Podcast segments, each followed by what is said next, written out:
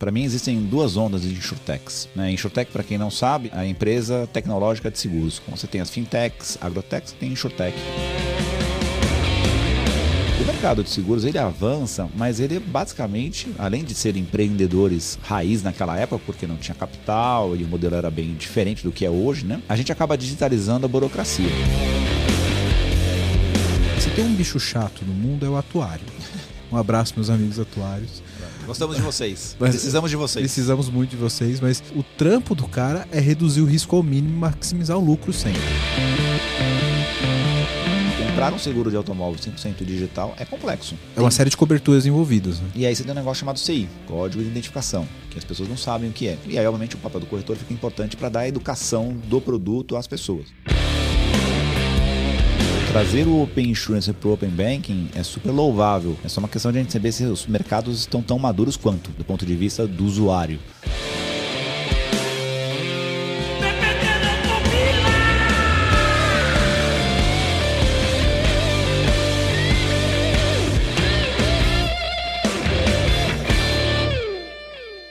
Muito bem, muito bem, meus amigos do PPT Não Compila, estamos aqui para mais um episódio. Hoje é um episódio estritamente técnico, a gente vai falar de Clojure, Alex. Boa, obrigado, gente. Foi muito bom participar desse programa. Eu volto quando tiver outro assunto. Hoje a nossa pauta ela é, ela é muito cara para mim, muito especial, Boa. porque hoje nós vamos falar de transformação digital de um mercado que eu trabalhei por muitos anos e que trabalho até hoje, que é o mercado de seguros. Né? Vamos falar bastante sobre esses desafios do mercado de seguros, o que está rolando nesse mundo de, de, de seguros, né? o que, a gente tem de inovação, o que está acontecendo. É, é, é um, o grande o, a grande expectativa do mercado de transformação digital é o seguro há um bom tempo, né? É verdade, já faz uns bons anos até. Isso, já, que a galera agora vai, agora vai, agora vai, né? E, Podemos comentar sobre isso até. E, e, quero que você fale sobre isso, porque tem, tem uma cordinha que, que segura um pouco, que é um, um bichinho chamado regulatório aí no meio do caminho, né? Queria que você explicasse pra gente. Para falar disso, eu estou aqui com o Alex, que é da 180 Seguros, é isso? É isso aí, perfeito. Se apresenta aí, Alex, dá um oi pra galera do PPT. Fala pessoal, obrigado aí, obrigado pelo convite. Cara, acho que é super importante cada vez mais a gente trazer as pessoas para o mundo de seguros. As pessoas desconhecem desse modelo de negócio. Eu, eu, a gente não acorda querendo trabalhar em seguros, a gente cai em seguros, né? Ou seja, sempre alguém traz alguém. Isso é verdade, né? Nunca falou, pô, cara, meu sonho é trabalhar em seguro. Pô, acordei de manhã e falei assim, é. ah, quero ser o cara de vender seguro. Não, não isso não acontece. É, assim.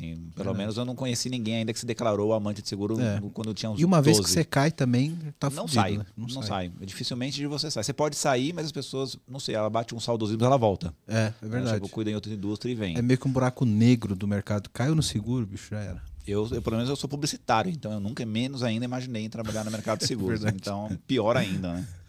E aí, um amigo meu, quando eu estava fazendo MBA, me convidou. Eu, eu queria trabalhar em marketing. E aí, ele trabalhava numa, numa Banca Assurance, que era uma empresa conectada com um banco, né? uma seguradora ligada a banco. Falei, cara, tem uma vaga aqui, quer vir trabalhar? Falei, bora. E aí cheguei lá trabalhando, cara, não sabia nem o que era prêmio, tipo, cara sinistro, essas coisas assim eram. E as pessoas falavam com uma cara de conteúdo, eu, eu só balançava a cabeça, concordando, Sim, claro, é, é verdade. Claro. Não, não mas vamos ver o prêmio do, do produto, fala com o cara, esse preço tá caro. Eu falei, claro, com certeza. E é muito louco, né? Porque você fala prêmio, dá a impressão que, tipo, a empresa vai dar um negócio pro um cara. prêmio. E é o contrário. Eu né? falei, porra, legal, o cliente ganha isso. não, não, o cliente paga não, isso. Cliente eu paga, falei, então a gente é. podia mudar de pra parcela, né? O cara paga isso, né? É, exato. Porque assim, né? Então é um negócio meio sinistro. É o sinistro. Não, pega a régua de sinistro lá, mas que régua, né? E a gente tinha sacaneado as o pessoas. O quão sinistro é isso, né? Não, e a tabela do açougueiro, que é pior ainda, né? A tabela do açougueiro é uma coisa irreal no produto para as pessoas que não conhecem. Tem um produto de seguro de vida que a gente acaba precificando por, como eu diria, partes do corpo. É uma coisa horrorosa, mas tudo bem. Isso acontece no mercado de, de é. maneira geral. São coisas que a gente acaba descobrindo ao longo. Isso. Ninguém conta quando você chega. Ossos do ofício. Ossos literalmente. Do ofício, literalmente. Isso não é precificado. Boa. Muito bem. É, antes de qualquer coisa, queria deixar aqui já o convite. Se você ainda não segue a gente nas redes sociais, não segue a gente no YouTube, não segue a gente no Spotify, já dá o link aí, já, já clica para seguir a gente e deixa as estrelinhas. Estrelinha é muito importante, viu, Alex? Ah, é? É, porque ela, se você gosta desse conteúdo, quando você dá cinco estrelinhas lá na Apple Podcast, por exemplo, ou você deixa o like no YouTube, você recomenda para mais pessoas que, sim, que, gostam hein? desse conteúdo. Então, então, se você não segue a gente, não clicou no like, não deu as estrelinhas no Apple Podcast, por favor, segue aqui o link da descrição e já assina o nosso feed e siga a gente em todas as redes, porque estamos aqui para gerar conteúdo e compartilhar informação e conhecimento com todo mundo. Obrigado. Alex, o mundo do seguro é um mundo muito louco, né, cara? É. E, e, e, é um mundo que eu, eu percebo, não sei se você tem a mesma percepção que eu, trabalhando todos esses anos, é um mundo que ele convive com o antigo e o novo o tempo inteiro, né? A gente tem conceitos super antigos nessa parada, né? A gente tem iniciativas super descoladas ali de, de, de inovação, de disrupção, de fato, né? Algumas com alguns voos de galinha, outras que a gente percebe que são mais promissoras, né? É, é um mundo que ele tá meio que, no, como a gente falou no começo, né? é a grande promessa de disrupção aí que, que a gente tem junto com a área de saúde, que também não deixa de ser ter ali a sua sobreposição com a área de seguros também, né? Que, que vai ter essa grande é, disrupção na área de transformação digital, essa grande disrupção na área de tecnologia. Como é que você vê o mercado segurador hoje em relação a isso, cara? Cara, acho que um bom ponto, assim, é, eu já trabalho no mercado há 16 anos, então eu trabalhei na. Você caiu no buraco negro antes de mim. É, exato. E olha que a gente acaba ficando mais tempo do que a gente imagina. É. E eu comecei a trabalhar na Mafre, fiquei 10 anos na Mafre. Depois eu fui para uma Zurich Santander, que é uma outra seguradora ligada a banco. E depois eu fui para o Santander, minha última posição lá, uma posição de liderança, etc. O que eu vejo no mercado de seguros, é, e eu faço, eu escrevi um artigo sobre isso, né? Para mim existem duas ondas de insurtechs. Né? Insurtech, para quem não sabe, é uma é a empresa tecnológica de seguros. Como você tem as fintechs, agrotechs, você tem Insurtech, um mercado que acaba dando essa nomenclatura. Então existem duas ondas. Tem a primeira onda, se você lembra, lá em meados de 2011, 2012, que é quando o mercado de fintechs, o Banco Central regula a parte de meio de pagamento, cria uma série de inovações, o Nubank, uma série de empresas Sim, nascem mais ou menos nesse Nubank, período. PicPay também foi dali. Né, Exato. É, e o mercado de seguros achou super. E o mercado de seguros sempre andou à mercê do mercado de, de financeiro. É, o mercado de seguros olhou aquela puta, legal, vamos fazer esse negócio aqui bacana no mercado financeiro, vamos fazer em seguros. E o mercado também acabou fazendo um monte de coisa de, de, de inovação naquela época, na primeira onda de insurtechs. Só que aí, aí, a minha analogia é o mercado de seguros ele avança, mas ele basicamente, além de ser empreendedores raiz naquela época, porque não tinha capital e o modelo era bem diferente do que é hoje, né? É, a gente acaba digitalizando a burocracia. Porque, no final das contas, o regulador na época estava preocupado com outras coisas. Né? A gente tinha um regulador que não estava ainda fazendo a agenda de transformação no mercado, como começou a ser feito a partir de 2019. Então, entre 2011 e 2019, você tem uma primeira leva de insurtechs que é legal, é, putz, trouxeram uma série, série de digitalização para o mercado, jornadas novas de contratação. É, a Iuse nasce nessa época com um modelo 100% de contratação digital, ou seja, você tem segurador, é, iniciativas que elas, obviamente, são mais modernas do que as empresas mais tradicionais, mas ainda com um consumidor menos é, conectado com o tema do digital, não procurava todo tipo de produto. É, a jornada toda ela, ela, era digital, mas ela não era uma, uma, jornada tão friendly ou com user experience que a gente tem hoje. Pô, então, então tem a primeira leva. Aí eu acho que vem a segunda leva de insurtechs. A segunda leva de insurtechs começa em 2019, a partir do momento que o regulador se mexe, que é super legal e começa a promover coisas diferentes no mercado, onde você fala da questão da transformação. Então ele vem com uma agenda positiva com e para mim o marco é quando o cara faz o seguro liga desliga que a gente também gosta de dar nome difícil no mercado então é o seguro intermitente. Então é mais é o liga desliga. Tem que dar uma dificuldade não pode exato ser. não pode ser tão simples é. né? Para é. quê? senão precisa traduzir precisa atualizar tem, e a gente bola com vem entra com o produto liga desliga que isso para o mercado é uma super inovação. E eu acho que isso acontece em outubro de 19 a partir daí com as ondas mais evoluídas das fintechs você começa a ver a segunda onda de insurtechs aparecendo a partir daí. A gente, como 180 seguros, a gente nasce em outubro de 20. Então, um ano depois dessa circular, olhando esse mercado já com mais oportunidade, e aí vendo que o, o regulador começa também a vir com uma série de novas circulares, né? novas regulamentações, alterando um monte de coisa para o mercado e abrindo mais esse mercado para inovação. Então, acho que eh, o Sandbox aparece nessa época. Uhum. O Sandbox é um, é um modelo do, da SUSEP, que é o regulador do mercado, para aconteçam iniciativas que, obviamente, tem um ambiente controlado para coisas novas. É basicamente isso, Sandbox. Então, a primeira Sandbox, se não me engano, tem quase 11 empresas.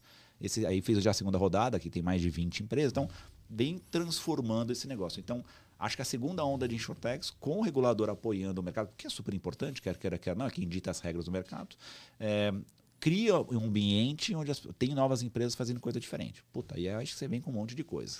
Então, você sabe de onde veio o termo sandbox, né? Não. É, é um termo de TI. Ah, é? É. Quando você tem um ambiente de teste, assim, em, em, tecnologia, geralmente você tem um ambiente de produção, você deve estar familiar com esse termo. Sim. Tem um ambiente de homologação, onde você teste, onde você faz o teste geral antes de ir para a produção. Tem um ambiente de desenvolvimento, que é onde você desenvolve efetivamente. E geralmente você tem um ambiente de sandbox, é um termo de tecnologia que é um ambiente livre para você errar. Ah, exato. E por que chama sandbox? O que, que o gato faz na caixa de areia?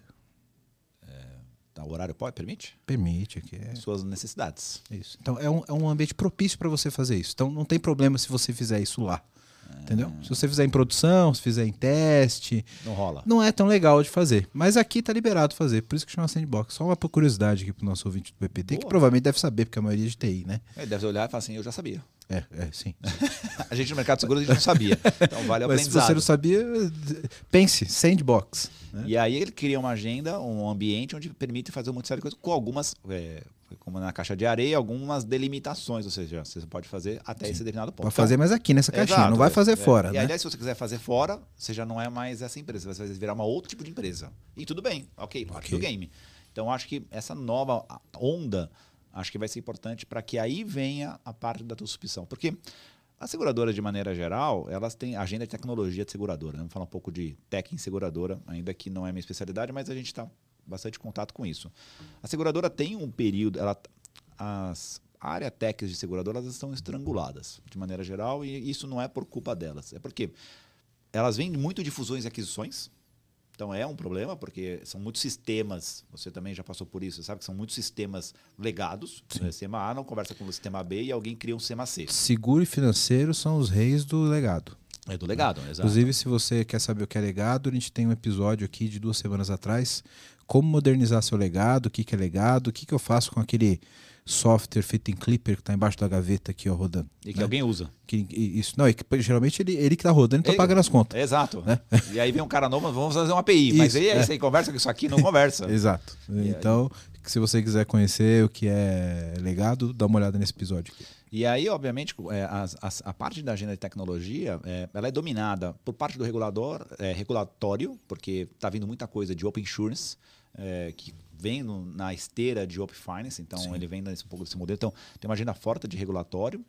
É, vem para a parte de projetos, e projetos é geralmente quem tem o maior BP, Business Plan, é quem tem o maior retorno de investimento, então você vai priorizar aquelas grandes contas que você não quer perder relacionamento e fica um negocinho assim pequenininho para inovação que se não der não deu então assim então aí a gente como 180 a gente ocupa esse espaço dentro da seguradora não mexe na sua tech eu me integro com o canal, então a gente é B2B2C, então eu olho para o canal, eu olho para o meu parceiro de distribuição, eu desenho o produto, busco a seguradora, a seguradora se conecta comigo, me conecto com o canal. E eu faço tudo para o canal. A seguradora ela tem o produto lá, paga sinistro. O restante eu faço tudo. Então eu faço a jornada digital, eu faço atendimento, faço operação, faço toda a parte tech. Então eu me integro, eu me integro com um tubo só para eles e aqui eu posso me integrar com N seguradoras. Eu não quero dar spoiler, mas estou curioso para saber como que você faz essa inovação é, se você tem essa parte de canalidade, experiência, etc., que é a parte mais tech, como é que você entra dentro da, da seguradora para alterar o comportamento do produto, que é extremamente core lá dentro? Boa né? pergunta. Vou, mas, mas vamos, tá nós vamos chegar lá. Chegamos lá, vamos chegamos lá. lá. Vamos chegar nessa parte. É. E, e eu, eu, peguei um ponto aqui que eu queria resgatar contigo, Alex, dessa primeira geração de, de InsurTech que você falou. Eu lembro que nessa época eu fiz uma, uma visita na IUSE. Aí, se eu não me engano, era uma subsidiária da Caixa, não era? Continua. Ela é Continua. uma representante de vendas da Caixa. Isso. Ainda que ela tenha um CNPJ de seguradora, mas eles nunca ativaram. Mas é, hoje eles são uma, uma força de vendas da, da, da Caixa para mercado externo. Né? Eles não podem, eles não vendem Entendi. ainda. Se eu tiver com uma informação correta da Use, por favor, me corrijam nos comentários. Isso, coloca aqui. É, por gentileza. Que se tiver alguém da Use ouvindo a gente, deixa aqui sua manifestação para a gente continuar esse podcast num outro episódio, é continuar aí. falando Parte disso. Dois. Parte 2. Então, eles são representantes. Então, é, é um modelo um pouco diferente. E, e, na época, eu visitei a Use, né? E como fazer um benchmark da empresa que eu trabalhava e tal, para entender como era essa, essa pegada de transformação, etc. E, cara, a maior dificuldade, isso certamente foi antes do surgimento da 180, né? ainda só existia a primeira geração. A maior dificuldade colocada pelo time ele era justamente lidar com os legados da mãe, da que nave era grande, mãe, que, era gigante, caixa, que é gigante, né? E, e, e, eu lembro que na época não era nem muito público ainda essa relação com a caixa. Ela meio que tipo, mantinha uma imagem mais independente ali, para ser mais descolada e tal. Mas a maior limitação do ponto de vista de transformação, de o que, que eu consigo de fato fazer para entregar para o mercado, era a limitação que eu tinha dentro dos legados da própria nave mãe. Claro. Né? Como é que eu consigo é, entrar nesse, nesse modelo novo? É, se eu fico muito restrito a uma camada onde eu faço uma interface bonita para vender mais fácil. Se eu não tenho a flexibilidade do produto. Por isso que eu quero chegar nesse ponto contigo. Né? Mas, cara, eu, é, eu quero fazer o gancho disso com esse processo de transformação que as empresas normalmente passam na, como um todo. Né? Você falou dessa questão de passar pela primeira geração, onde você tinha essa limitação de, de, de fato transformar o processo em si, com simplesmente digitalizar um processo burocrático que já existe. Isso é, isso é mais comum do que parece, sabe?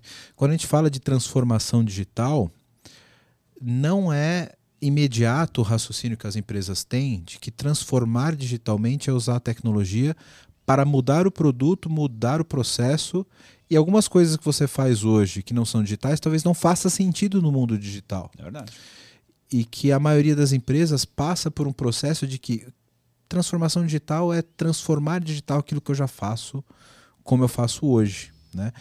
E eu percebo que muitas áreas regulatórias, como área de seguro, área de saúde, área financeira, pegou muito dessa dessa desse raciocínio mais antiquado, sabe? De, ok, eu quero ser digital, então o formulário que eu imprimia no papel agora faço por e-mail.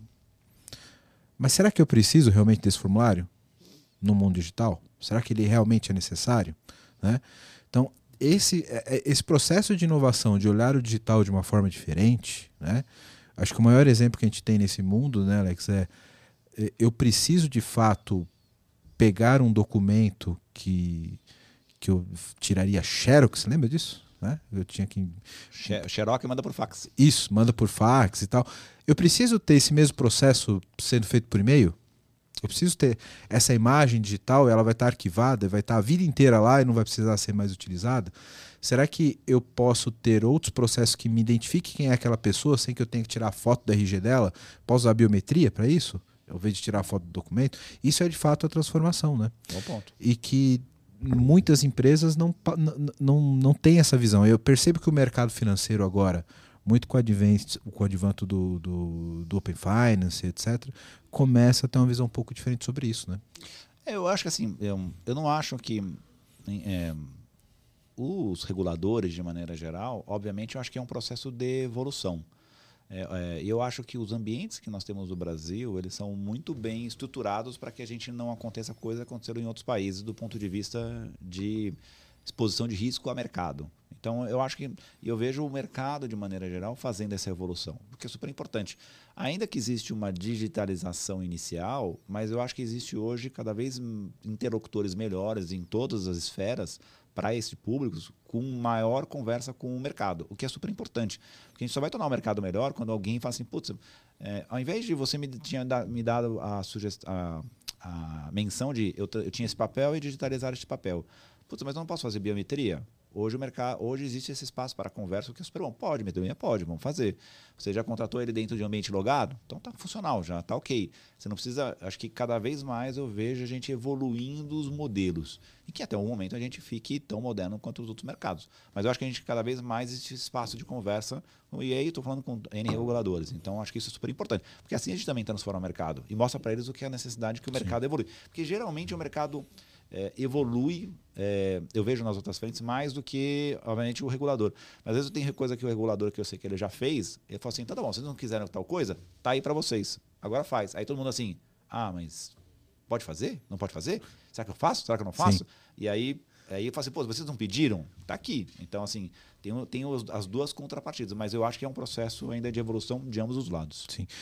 Tanto que a gente está falando de um mercado, no geral, que a própria assinatura digital, de você assinar um documento e ele ter valor legal digitalmente, é super recente, né? Cara? É recente. É super é. recente. Você isso. pode contratar agora por ambientes logados, ou seja, não precisa ter assinatura. Você está dentro de um ambiente logado, já é considerado que os seus dados que você se logou são válidos para um processo de assinatura de um documento. Puta, beleza, segue a vida.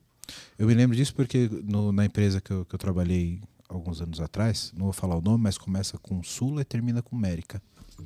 Mas não vou falar nomes, tá? É, a gente passou um bom tempo brigando com o jurídico, porque a gente queria fazer um processo de emissão de apólice de vida digital com assinatura que ia para o celular ali. O cara pegava e aí fazia entrada com uma área alugada.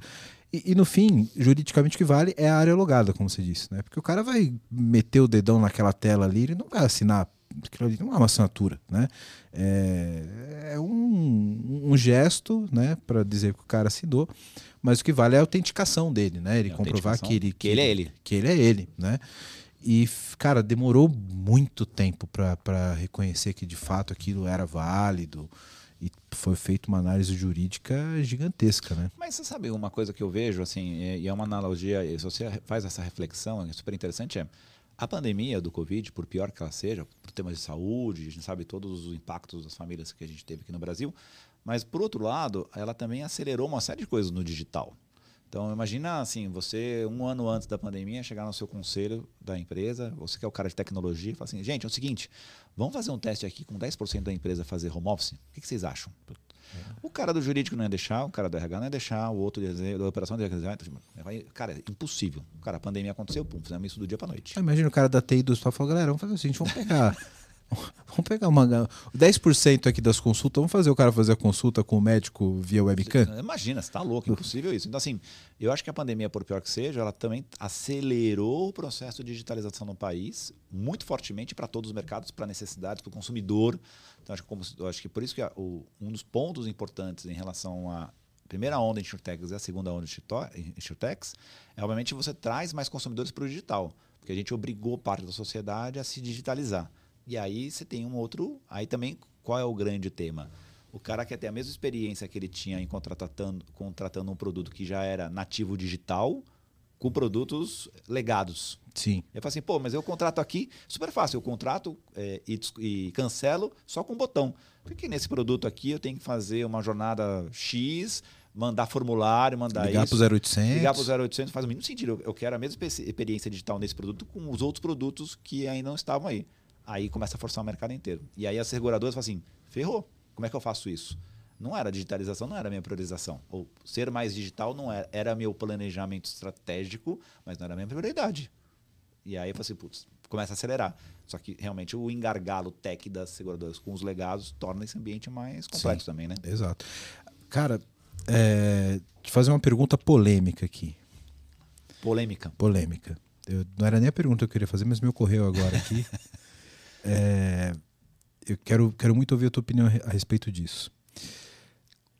Isso que você colocou de ter essa demanda de inovação e de produtos digitais que são diferentes, etc., impulsionar o mercado, ele é muito real. Sim. Verdade. Acho que não só para a área financeira, seguros, mas para todas as áreas. E isso é importante para diversificar o ecossistema, né? porque você tem grandes empresas, grandes corporações ali que já estão consolidadas, já estão dominando o mercado e a bagunça que as startups fazem de inovação, pela agilidade que elas têm, pela visão diferente que elas têm de impulsionar e, e movimentar o mercado é super importante para oxigenar o ecossistema como um todo. Na sua visão, é, vou pegar o caso Nubank como exemplo. Você acha que as startups elas são inovadoras dessa forma como são e elas oxigenam o mercado por elas terem algumas limitações operacionais, financeiras, etc., e serem obrigadas a inovar, mas quando elas crescem, elas tendem a se estabilizar e terem visões das grandes corporações? Ou isso depende única e exclusivamente da visão da direção da companhia? Na sua opinião? Por que eu estou falando isso? Porque estamos falando da, da, da, polêmica do Nubank, da, da, da Nuconta, que acabou virando uma conta corrente como outras, muita gente que decepcionada, porque, no bem, que se quiser patrocinar a gente, depois a gente fala bem, tá? Mas, por enquanto, vou ter que falar o que a gente está ouvindo na, na, nas redes sociais. Então, é, tá, tá muito essa coisa de, pô, quando era inovador, precisava garear o público, etc. A gente tinha uma visão de agora que está grande, vai virar um grande banco como qualquer outro. Qual é a tua opinião sobre isso? Eu acho que, assim, é, polêmicas à parte, eu acho que... É eu escrevo um, aliás, quem quiser assinar, fica à vontade, no LinkedIn eu tenho uma, um blog, uma newsletter chamado Da Troca da Gravata para Camiseta. A gente vai deixar o link aqui embaixo no, na descrição. Que fala da mudança da vida corporativa para o mundo startup e como é que é essa diferença. Então eu escrevi alguns artigos que falam sobre as diferenças de empresas tradicionais com startups. Então vamos falar alguma delas aqui que eu acho que reforça um pouco a sua, a sua pergunta. É, putz, qual é a diferença de uma empresa transatlântico para uma startup speedboat? Beleza, são algumas coisas. Primeiro, a gente está falando de autonomia. Uma startup, quando você nasce, é, você tem mais autonomia. O seu quadro hierárquico é menor, então você consegue tomar decisões mais rápidas. Você não precisa. É, eu tenho mais dois sócios, nós somos em três founders na empresa. É, entre nós e a última ponta, estamos falando de às vezes duas, dois, dois níveis, né? Numa empresa, numa startup como a nossa, que é uma empresa early stage. Então, tomar decisão é mais rápido. Então, acho que é o primeiro ponto. Segundo ponto, que eu também escrevi no outro artigo, que fala é, tema de inovação para startup não é uma questão de ser inovadora, é questão de sobrevivência. Ou ela faz diferente ou ela não sobrevive. Porque para ela, diferente de uma empresa transatlântico, é que ela um mês para ela é um mês de ela precisa virar o mês com alguma coisa. É, é, um mês, o time de um mês para uma startup não é um time de um mês para uma empresa transatlântica. Um mês, uma empresa transatlântica, o cara nem fez nem a primeira entrevista do candidato. Ah, vamos fazer a seleção de tal. Então, são momentos e estruturas diferentes. Agora, a partir do momento que você como cresce como empresa, você precisa entender para onde você quer direcionar a sua empresa com ambição. Ou seja, no momento, pode ser que você tenha uma ambição no primeiro momento com a startup, é, que é uma visão de, de, espaço de tempo diferente quando você começa a ser uma empresa mais madura. Né? Ou seja, é, a 180 nasceu com a missão de, de mudar o modelo de distribuição e consumo de seguros do país. É isso. Eu sou B2B2C, então, olho início, e meu prazo é olhando isso para os próximos cinco anos, porque a gente precisa fazer tanta coisa em cinco anos, que é, é um prazo que a gente olha.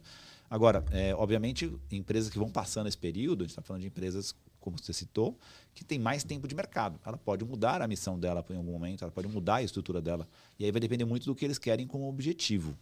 Então, eu acho natural o processo eh, de evolução você ter mais, é, cara, mais controle, é, mais de, tomada de decisão. A questão é, é muito como é que você desenha a cultura da empresa.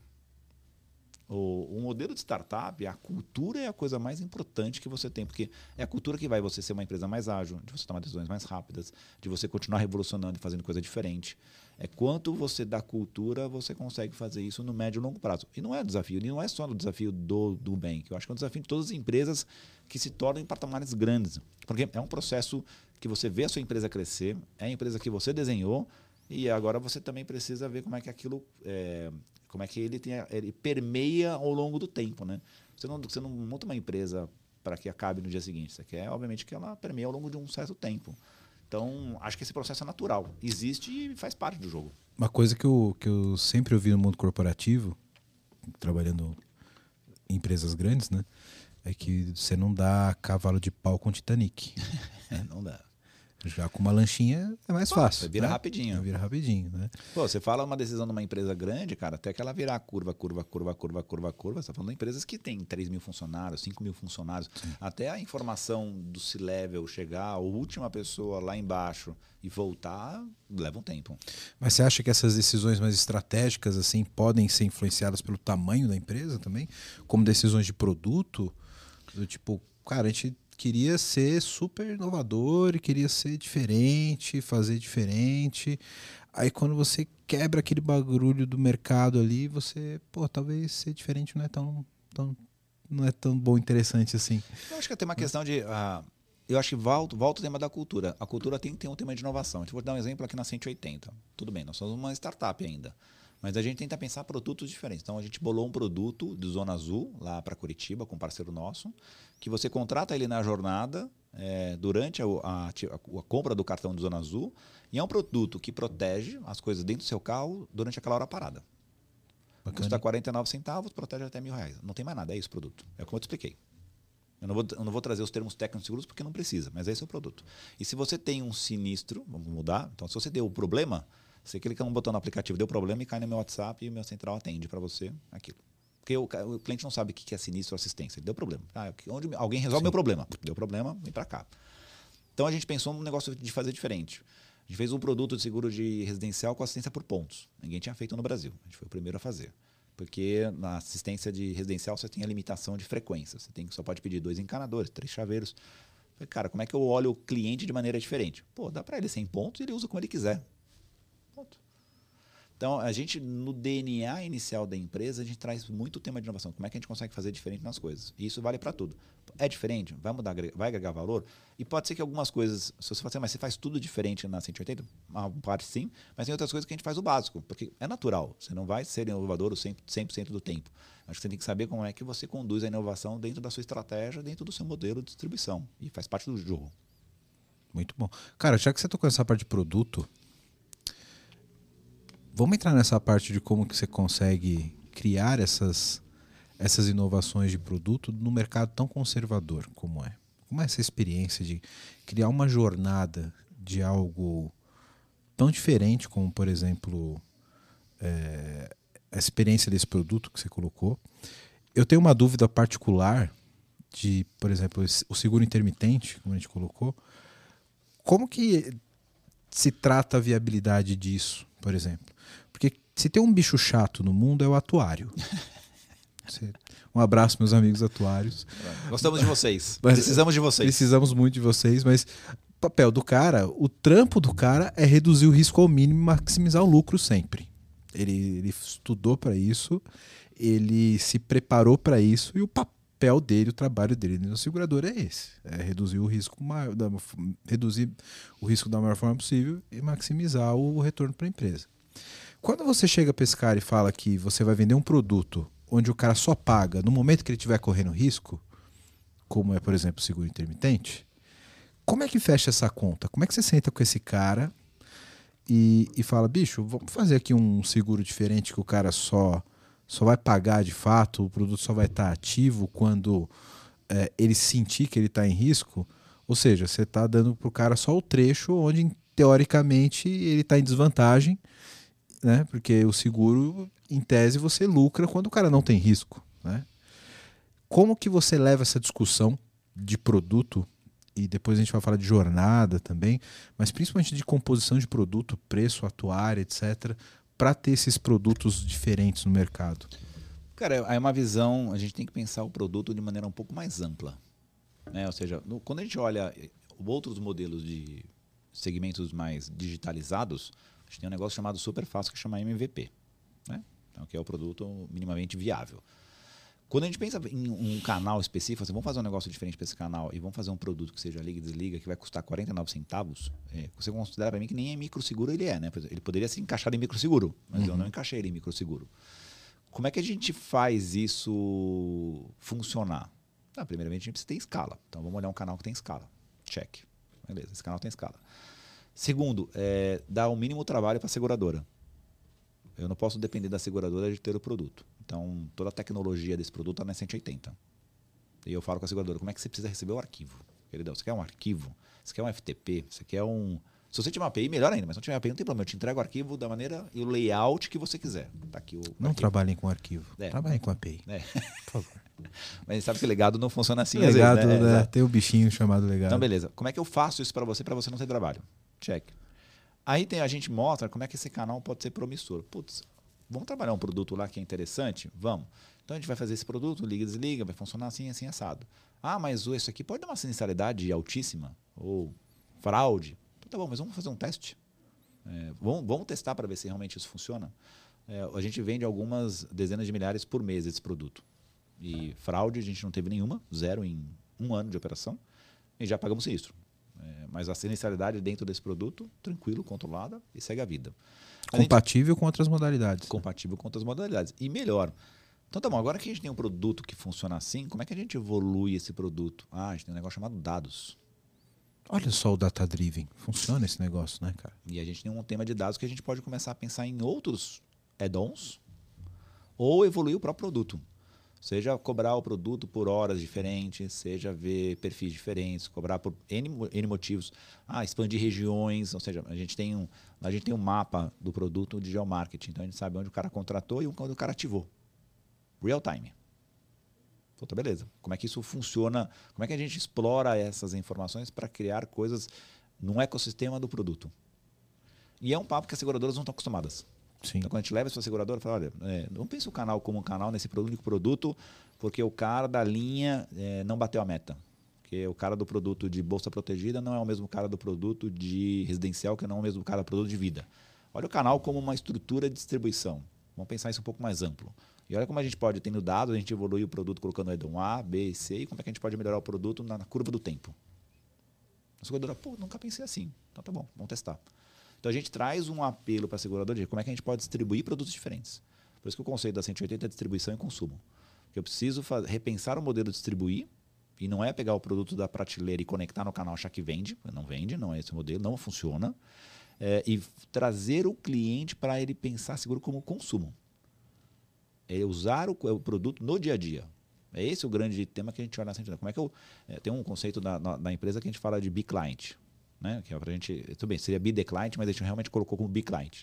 E é assim, é, como é que eu crio produtos que eu, eu Alex, é, co-founder da companhia, eu gostaria de comprar para mim? Então, sou, então a gente só pensa em produtos na 180 que eu gostaria de comprar. Ponto. E ser atendido. Como é que eu atendo o cliente como eu gostaria de ser atendido?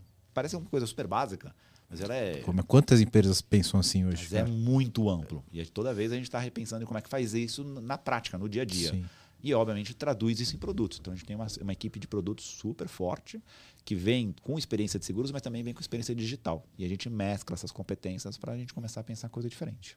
Cara, esse negócio de pensar e, de fato, ter uma, uma visão data-driven de ecossistema, ela é, ela é muito diferente do que o mercado segurador pensa. Né?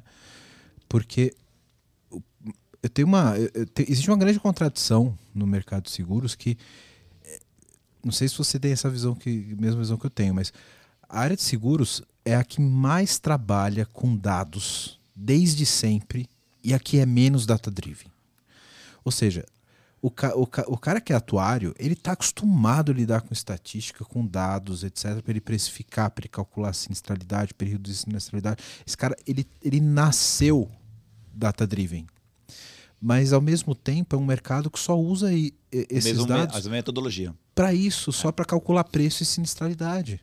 Por que, que esse cara não pensa numa forma de distribuição, de venda, venda conjugada, de, de sinergia entre produtos, etc. Eu trabalhei muito tempo numa seguradora, cara, que não pensava em vender o seguro de automóvel para o cara que vendia. Pior ainda, não vou falar nem de automóvel, mas tipo, de vender o seguro de vida para o cara que tem seguro de saúde. Esse cara aqui, ele não tem perfil para ter um seguro de vida, de acordo com o histórico de saúde dele. Ou seja, é um mercado que está super acostumado a lidar com dados e, ao mesmo tempo, não aplica isso na prática, principalmente no, no sentido de distribuição e oferta de produtos, né, cara? É isso que a gente tenta olhar de maneira diferente e dando esses inputs para a seguradora. Cara, dá para fazer diferente. E dá para fazer diferente porque também é aí que eu volto. É, quando a gente olha a segunda onda de Surtex, cara, você tem um consumidor mais engajado no digital, você tem um perfil de, de regulatório mais é, aberto para fazer coisas diferentes. Então você tem vários elementos que permitem você olhar para o mercado. Tipo, agora a questão de. É, eu até publiquei hoje na, nesse, no LinkedIn lá um, uma, um artigo chamado A Página em Branco. É, o startup é uma página em branco. Então, você tem uma página em branco aqui, tá bom. E como é que você faz diferente? E eu vejo que as pessoas, quando entram em startup, ela trava, né? Porque ela, assim, ela vem de um modelo mental que ela tem a apresentação pronta da empresa, o guidance pronto da empresa, as regras prontas, segue o que está aqui. É. Agora, eu te dou uma página em branco. É, faz do jeito que você quiser. Aí a pessoa, ah, legal, tal. Mas, mas como? Ah, então, faz como você quiser. Tipo, aqui, ó. Desenha o que você quiser. Faz. Aí o cara, tipo, ah, a pessoa não sai do lugar. Sim, então sim. eu acho que é um processo. É, é, o cachorro que correu atrás do caminhão de mudança. Exato, total. E, aí, aí, o carro para eu, e ele fala, tá, e agora? O que, que eu faço com esse carro? Né? E eu acho que a tecnologia, é, a gente tem hoje também uma tecnologia. Obviamente, construir uma empresa em 2022, que é nosso, 2021, que é o nosso caso, totalmente construir uma empresa em cinco anos atrás. Você tem tecnologia mais moderna, você já pensa em escalabilidade, você tem ferramentas é, que funcionam de maneira diferente. Então, assim, a tecnologia também ajuda você a pensar isso de maneira diferente. Às vezes, e às vezes, nem precisa de tanta tecnologia, você consegue fazer coisas mais simples com a tecnologia. Não precisa ser, não vou eu estou falando num, num, fórum de tecnologia. Mas não precisa ser necessariamente uma API. Pode ser outra coisa Sim. que para aquele tipo de produto, para aquele tipo de necessidade, mas a API é muito complexa. Sim. Vamos olhar isso de Cara, maneira mais simples. A gente falou isso semana passada, no episódio saiu semana passada, com o Rasta, que é um, um cara que trabalha com aceleração de, de, de, de startups para o mercado digital, né? E para empresas grandes também que querem começar com agilidade, etc. O quanto o preciosismo técnico para um começo, para um MVP, ele pode ser prejudicial. Né? Então você pensar, pô, eu quero ser, eu quero ser escalável, eu quero ser resiliente, eu quero ter contingência. Cara, tudo isso é super importante. Mas se você começar com tudo isso, não saber se o produto vai para frente, foi só perda de tempo. Né? Exatamente. Né? Então, como que a gente equilibra esse tipo de coisa? Eu acho que a gente está numa fase muito legal, Alex, desse mundo digital, de tecnologia e negócio interagindo, co coexistindo né, no mercado de transformação, porque a gente consegue de fato ter um input do negócio sobre como tem que ser a tecnologia e a tecnologia também dá input do que, que ela pode fazer para o negócio. Né? Então, pô, você sentar na mesa junto com um cara de produto, com um cara de. de com, com, com o cara que tem a estratégia da companhia, sentar junto com um arquiteto de TI, com um desenvolvedor e conversar de igual para igual. Galera, temos que fazer isso aqui. Qual é a maneira mais rápida, mais segura, que a gente consegue evoluir depois? Todo mundo comprar o mesmo risco, todo mundo comprar a evolução depois e fazer a avaliação de produto e, e, e botar esse MVP para rodar em conjunto, cara é coisa que anos atrás a gente nunca conseguiria fazer, né? Ia ser aquela encomenda ali, você trabalhou em empresas grandes também, tipo, especifica o que você quer, manda para a TI, a TI entrega.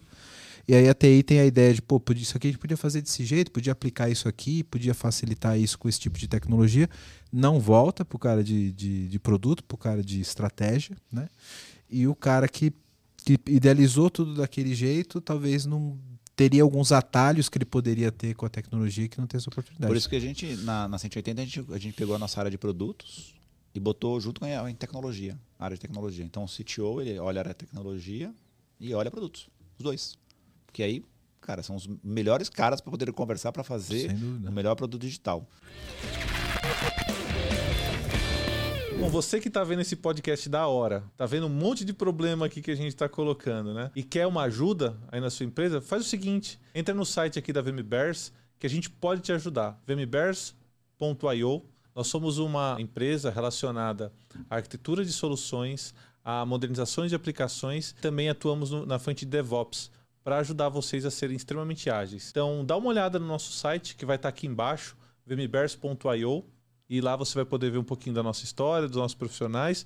E aproveitando, se você for um profissional da área de tecnologia que está afim de trabalhar numa empresa legal, um monte de colega gente boa e tecnologia de ponta, manda um e-mail para peoplecare.vmbears.io.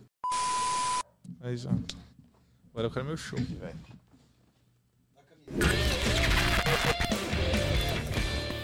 fazer uma pergunta para você que eu acho que você é do cenário tecnologia. Como é que você vê as seguradoras, obviamente, mais tradicionais, tendo um sex appeal para trazer desenvolvedores para trabalhar em suas tecnologias? Porque é, eu acho que é um ambiente desafiador. Quando o cara olha, não quero dar nenhum nome de seguradora, mas o cara olha uma seguradora tradicional, puta, ah, mas aquela insurtech, ou aquela fintech, ou aquela. Como é que eu, como é que está sido o ambiente das seguradoras e recrutar esse time de pessoas novas também e tentar fazer coisas diferentes com esse pessoal?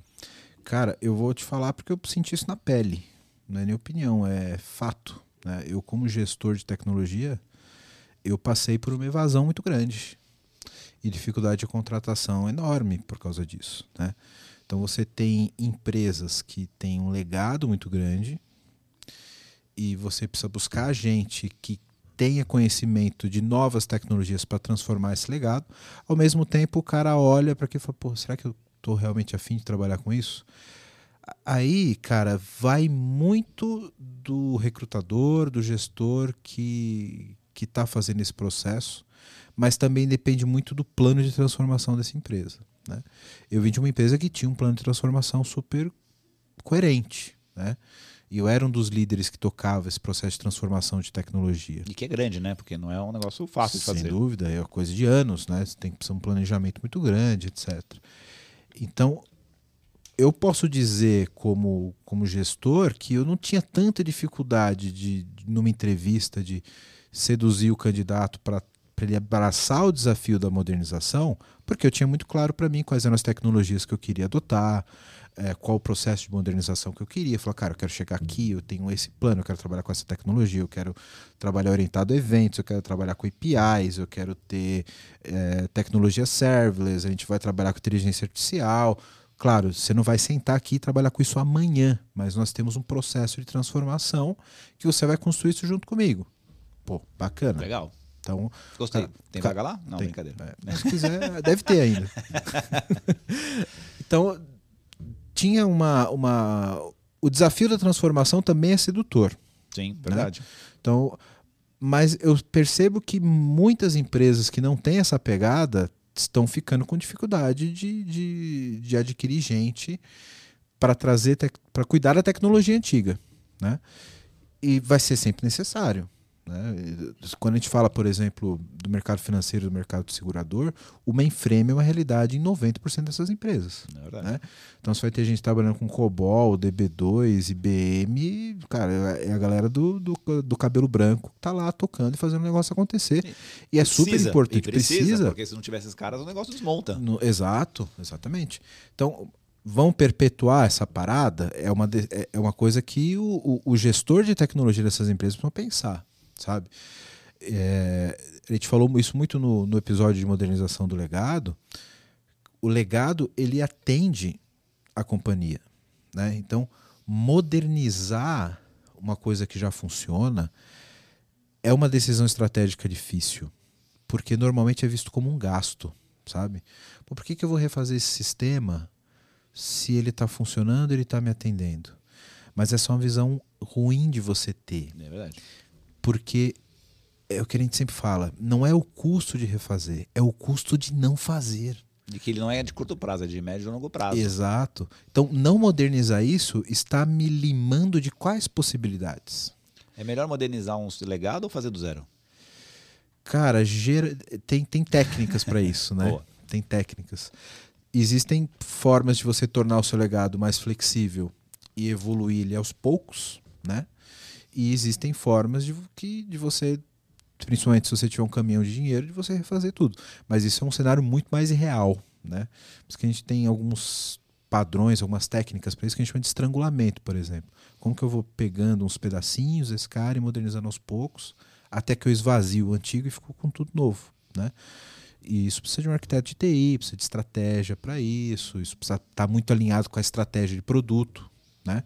Como que eu evoluo o meu produto para pegar um pedacinho do meu legado e já fazer novo, já que eu preciso atender isso para o produto, para uma necessidade de negócio. Porque o mercado ele é muito cruel, cara. Você nunca vai ter dinheiro para refazer alguma coisa que te dá o mesmo retorno sendo novo ou sendo antigo. É isso aí, recurso é limitado. É, recurso é limitado, né?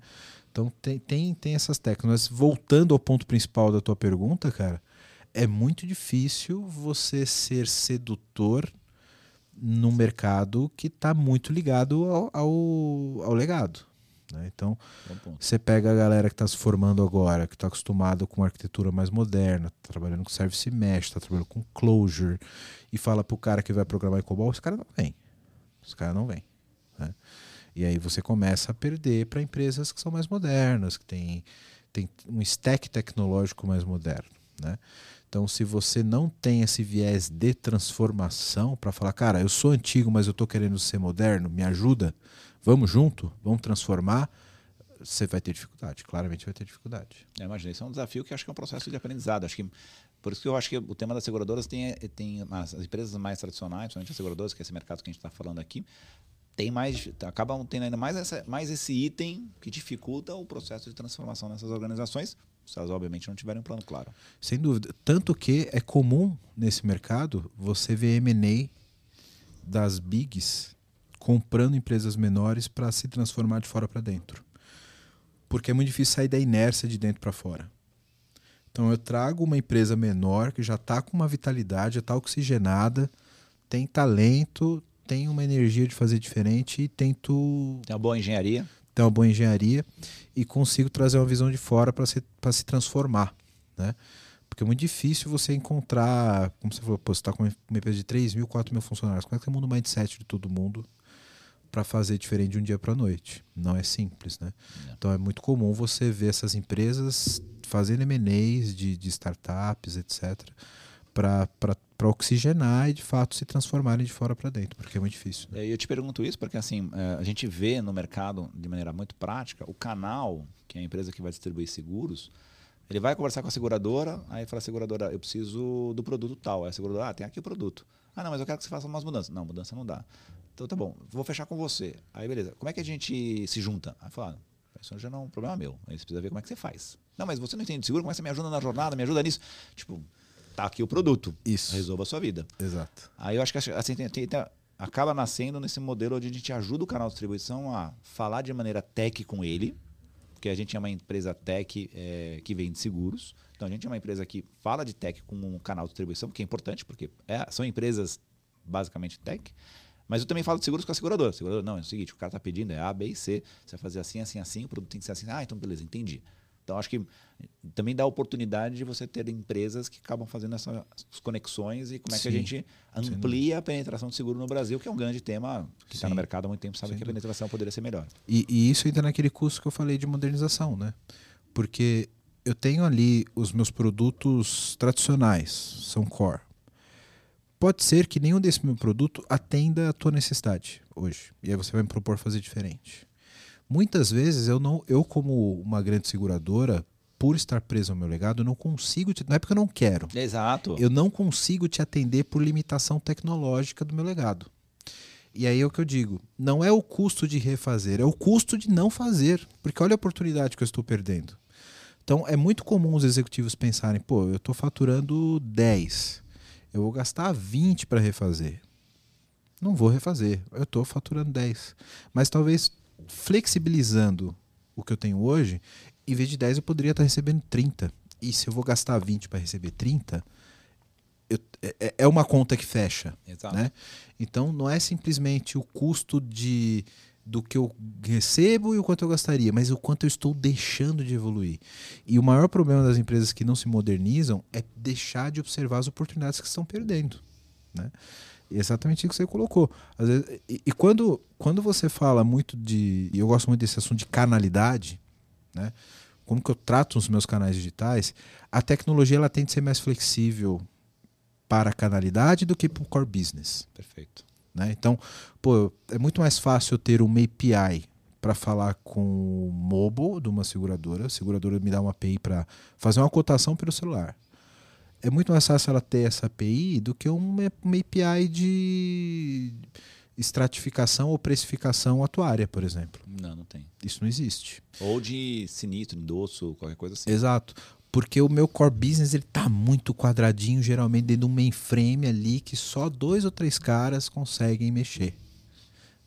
Quanto eu, vou, eu tenho uma flexibilidade muito maior para trabalhar com portal, com mobile, etc. A gente já passou por uma certa transformação de multicanalidade de 10 anos, 5 anos atrás, né? Falar de multicanalidade era, era, era essencial para essas empresas. Então, tipo, não era só o portal da empresa. Eu comecei a ter que atender celular, eu tive que eu tive que passar por essa flexibilização, que muitas vezes essa flexibilização não chegou no core business do cara ainda, né?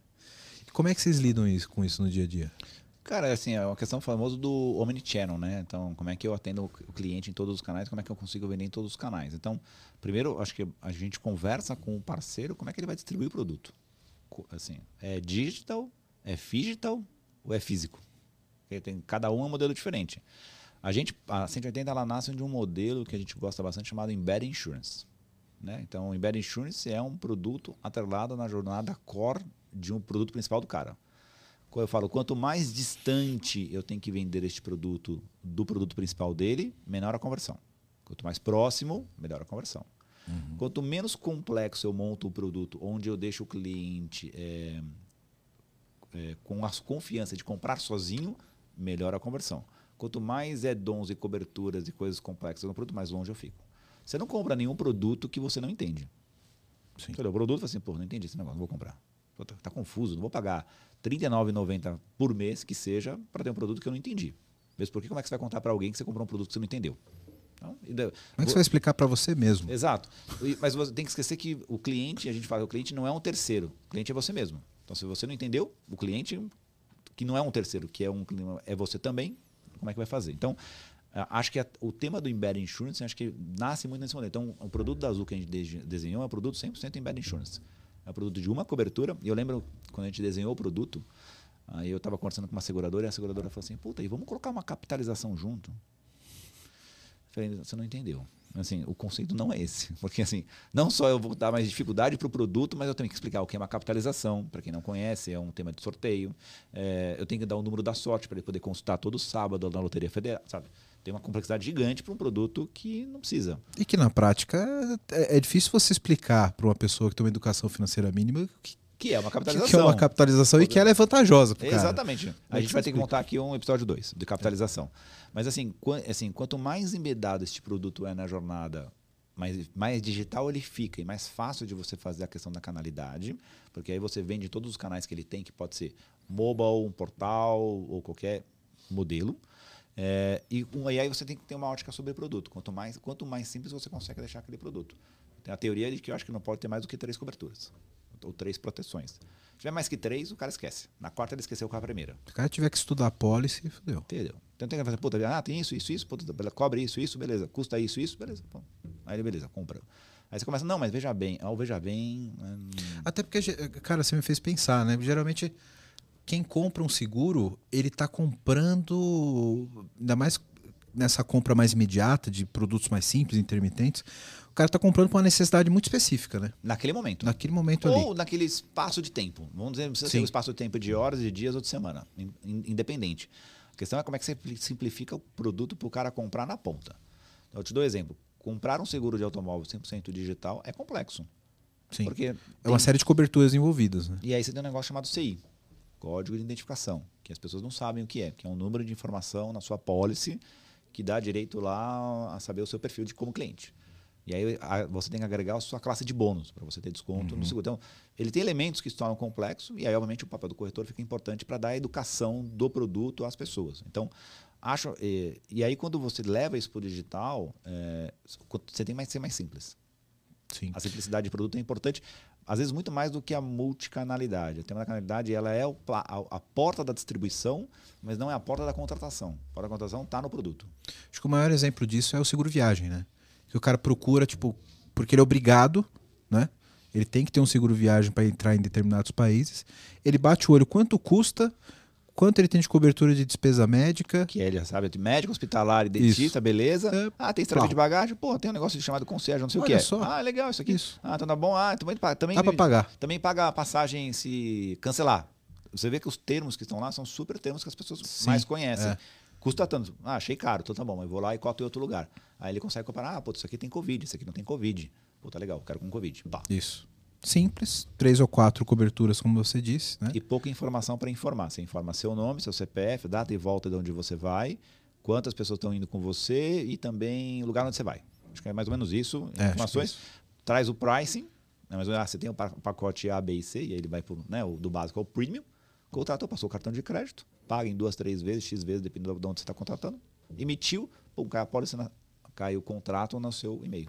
Ah, que beleza. Tem que ser assim, né? É, tem que ser assim. É, e, e por, que, por que, que, na sua visão, os outros seguros não podem ser tão simples quanto? Eu acho que eles não. Como, por exemplo, o seguro de automóvel. Por que, que a gente ainda tem tanta coisa envolvida e não pode ser mais simplificado? Você acha que é uma característica do próprio business e isso não vai ser diferente? Ou talvez tem um quê do regulatório que ainda segura essa parada? Não, eu não acho que é regulatório mais. O regulatório já foi superado. Eu acho que é uma questão de como a indústria quer tratar os 70% do mercado que não é segurado. Tá? Tipo, a gente sabe há anos que 30% do mercado do Brasil é segurado e tem seguro de automóvel. Tipo, não mudou. Tipo, é o que em 2022 é o que era 2012, que era 2005, ainda é o mesmo percentual. Como é que a gente cria produtos para outra camada dos 70% da população que querem comprar o produto, ou parte dessa população que quer comprar o produto. É, cara, não é uma engenharia fácil, não foi resolvido no Brasil ainda, também não foi resolvido em qualquer lugar do mundo. É tão complexo quanto é no Brasil, quanto é em outros mercados. No mercado inglês, você tem a questão, você tem outros mercados além do Brasil que o seguro de auto ele é obrigatório, tem que ter. No Brasil não, ele é opcional. Você não tem o seguro obrigatório. Então não é todo mundo que tem que contratar. Então, tendo já essa dinâmica já muda muito, tipo, então, já que não é todo mundo que compra, porque o seguro é aquele seguinte, né? O seguinte, o produto é feito por uma, uma massa de pessoas.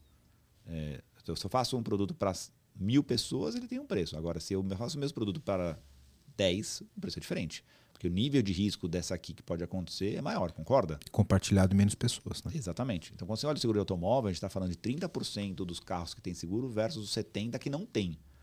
Então, e os 30% é disputado pelas mesmas seguradoras há muito tempo. E é difícil, é um mercado complexo.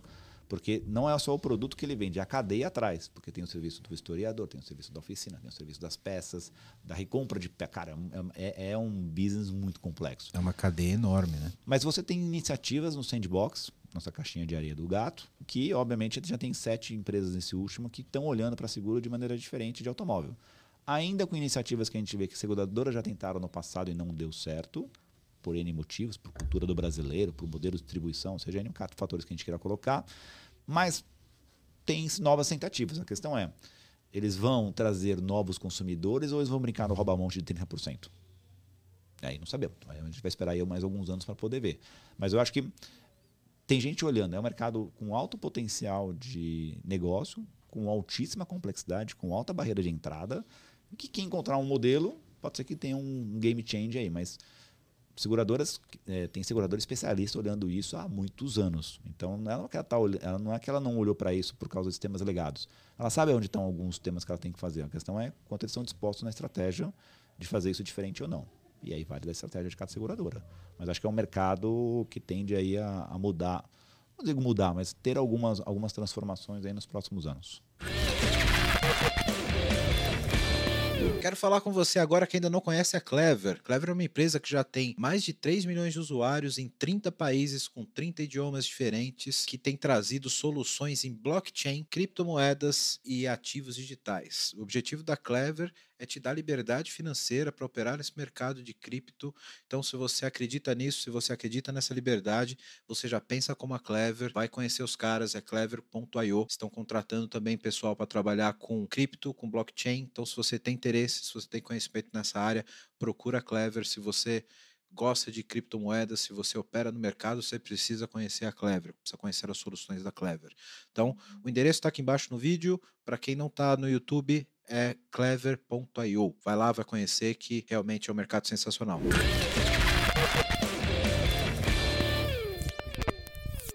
Esse ponto do regulatório que você falou que a gente já evoluiu bastante, tem o um sandbox e tal.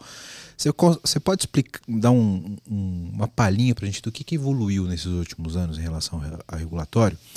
E aí eu quero fazer uma vírgula para você comentar um caso especial que é sobre um jovem um ator, uma entidade do mundo segurador muito polêmica, que é o famoso corretor. Tá bom. É, nesse mercado a gente ouve muito sobre essa restrição de ter que fazer a venda através de um corretor. Como que está isso hoje? Como você vê? Qual a sua opinião? Como você acha que isso vai evoluir? Porque eu já ouvi muito isso dentro do mercado como uma restrição indesejável pô, não posso vender aqui minha pólice de seguro saúde direto, que tem que ser através do corretor. Como que está isso hoje? Que, como evoluímos e qual é a tua opinião? Tá bom. E você quer do sandbox ou do corretor primeiro? Começa no sandbox. Tá bom. Sandbox, que eu vejo de evolução. Acho que, é, se você olha o cenário do sandbox, tem mudança do que é o cenário. O cenário do 1 e 2 são praticamente os mesmos, as mesmas, as mesmas, as mesmas regras. O que eu acho que ele permite testar ideias diferentes. Então, o intermitente foi um cenário que ele permite você fazer no sandbox. Por exemplo, faça um produto intermitente no sandbox com ambiente controlado para produtos controlados. Então, ele te, o sandbox ele te dá delimitações sobre tipo de produtos que você pode operar, tipo de inovações que você pode testar, quantidade de itens que você pode vender e o volume que você pode arrecadar. Você passou disso, você tem duas alternativas. Você vira uma seguradora, e aí tem níveis de seguradora que você pode virar, ou você vende essa carteira. Então, cria-se um ambiente favorável para você testar, testar coisas. E Mas dentro desse ambiente ele ainda é, é regulado. É regulado. Ou seja, ele é um ambiente controlado que permite que você faça coisas diferentes. E aí tem de tudo. Tem empresa bolando um produto de IoT para agro. Puta do caralho. Tipo, super legal. Tipo, que dá para precificar modelos diferentes. Tem gente fazendo um produto de telemetria é, baseado em aplicativo para precificação de comportamento do usuário para automóvel. Puta, legal também. Então, você tem lá N tipos de. Tem gente fazendo seguro de pet. E pet Esse está bem popular agora, né? Bem popular. Eu acho que é um produto que. Esse é um produto que eu acho que tem um bom. É, celular também é um produto que vem crescendo Sim. bastante. O seguro de pet também vem crescendo bastante. Então, acho que são produtos que as pessoas não estavam habituadas, mas um, um, produto que também começa a ser, não se crescer, mas o pessoal começa a olhar. Produto cyber risk. Eu, eu, eu acho que é um produto complexo para vender. As pessoas não sabem o que um cyber risk protege. Por mais que eu explico, eu faço cyber risk para você. O que, que você acha que se protege? Sei lá, você. Vai... Você que é um cara de tech. Imagino que seja algo que proteja meus dados caso eu seja comprometido na internet, algo do tipo.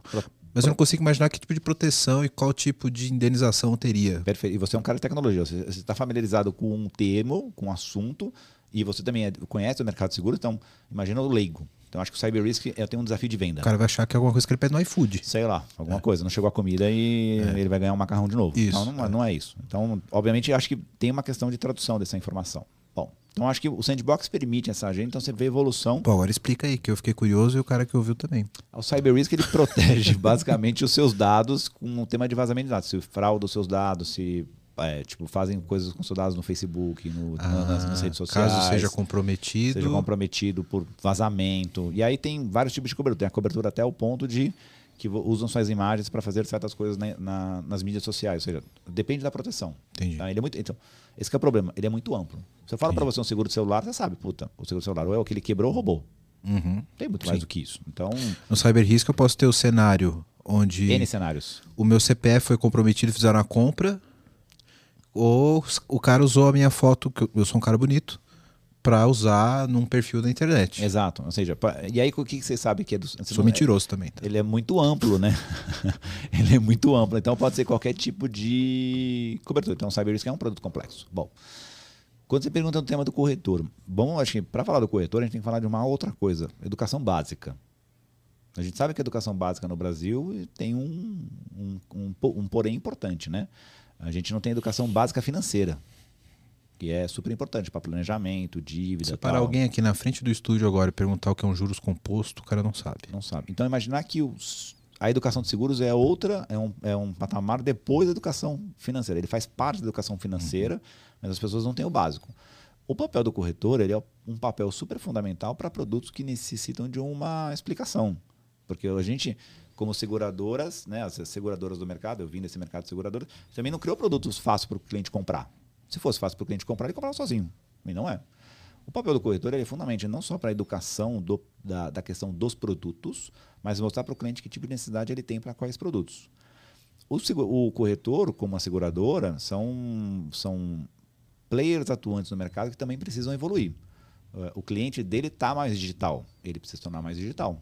Então, como é que ele faz esse processo de transformação de virar um cara mais digital?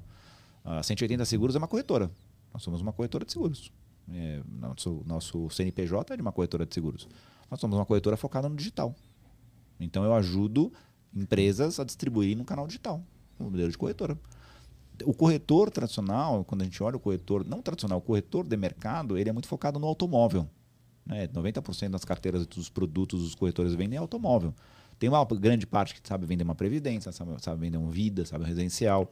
Mas ele sabe também que o esforço para vender esse produto ele é muito alto, para margens pequenas. A margem do automóvel é uma margem menor para o corretor. Ele também precisa pagar conta no final do dia. Então, acho que o tema da assessoria do corretor ele é super importante, vai continuar existindo, é, mas a, o tema da distribuição no digital vai trazer também novos players de corretores, novos modelos digitais que vão ajudar essa questão da distribuição, que já é um pouco do papel que a gente faz hoje também como corretor.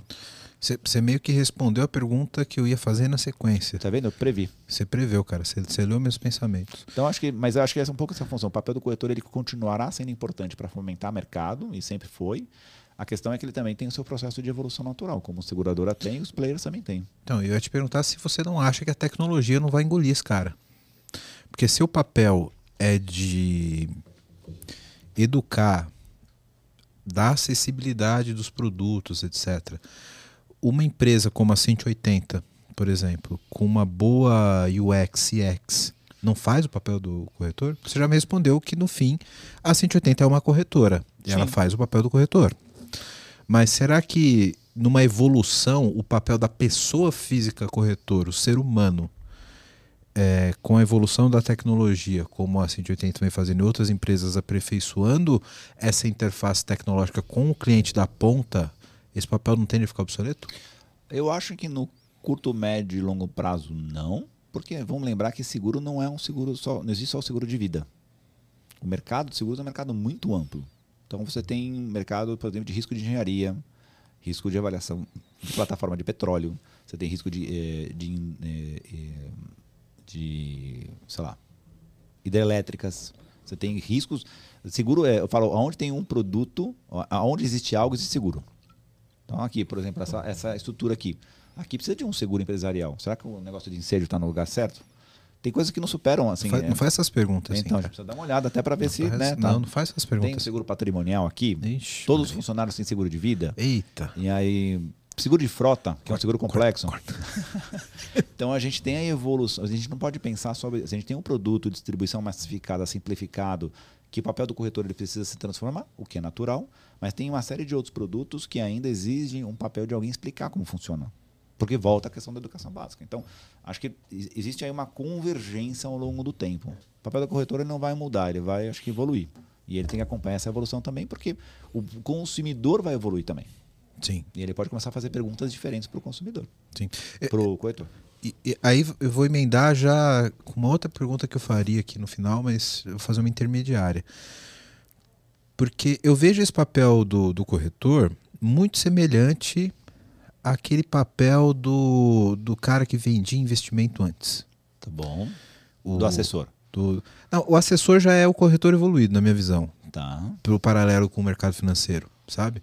Mas sabe aquele cara que você sentava na mesinha do banco e ele tinha te explicar o que era um CDB, ia te explicar o que era uma, uma debenture, etc. Isso uns anos atrás.